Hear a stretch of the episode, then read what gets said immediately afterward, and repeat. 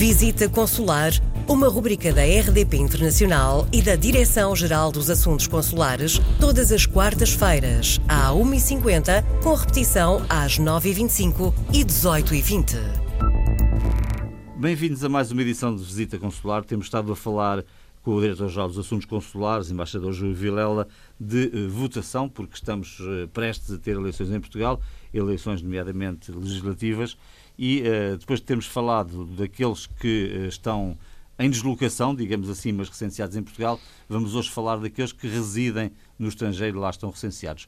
O que é que essas pessoas, que são a maioria dos nossos imigrantes, o que é que elas têm de fazer, com o que é que têm de se preocupar? Uh, têm sobretudo que se preocupar em confirmar desde logo se estão recenseadas na sua área de residência. A partir do momento em Isso que ele onde? Uh, vem no site uh, do Ministério da Administração Interna, uh, recenseamento.mai.gov.pt, ou vão ao portal do eleitor, que tem o mesmo tipo uhum. de informação, ou até podem, por via de telemóvel, obter essa informação. Mas eu diria que a forma mais prática é, muito simplesmente, consultar o sítio internet da Administração Interna e facilmente obtém, com a introdução do seu número uh, de cartão de cidadão e a sua data de nascimento, o local exato onde estão recenseados. Uh, de acordo com aquilo que foi a alteração ao regime jurídico do recenseamento eleitoral no estrangeiro, Uh, hoje em dia, os portugueses residentes no estrangeiro com a morada no cartão cidadão no estrangeiro estão automaticamente recenseados se não tiverem demonstrado formalmente no posto consular ou diplomático que não queriam estar recenseados. Uhum. Estamos a falar de mais de um milhão de pessoas. E estamos, a, falar cerca de, estamos a falar cerca de 1 milhão e 466 mil pessoas que estão uh, recenseadas e que vão já começar nos próximos dias a receber os boletins de voto. Portanto, uh, a votação no estrangeiro, e começamos aqui com a explicação daquilo que constitui a regra, é a votação por via postal, portanto, para a Assembleia da República, cujo ato eleitoral decorre em Portugal no dia 6 de outubro, eh, a Administração Eleitoral iniciou já o processo do envio para as moradas que estão nos cartões de cidadão dos portugueses no estrangeiro os eh, documentos necessários para a votação e para isso o seu direito de voto.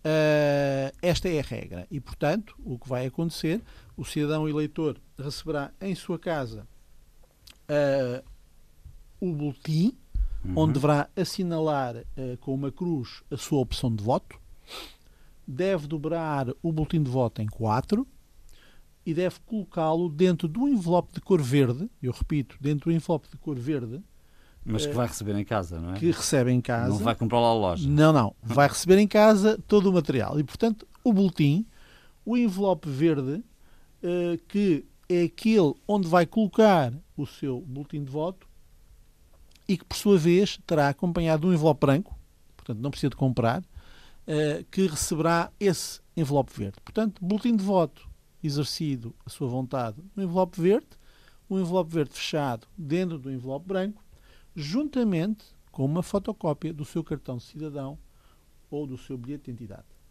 E o envelope branco já está pré-selado, já está com o endereço postal para onde é seguir, não tem que fazer qualquer pagamento, por isso simplesmente dirige-se ao local dos eh, do país onde se encontra introduz o envelope uhum. para efeitos de envio para Portugal. Em que data é que é expectável que as pessoas recebam esse boletim de voto? Eh, neste momento, como eu disse, desde a semana passada, a Administração Eleitoral iniciou o envio dos boletins. Uhum. Portanto, estaremos em qualquer circunstância, a qualquer momento, nos países mais próximos de Portugal, a começar a receber os, os documentos, os, digamos, o boletim de voto e os subscritos para o exercício de voto, uh, e isto irá decorrer nos próximos dias com grande intensidade.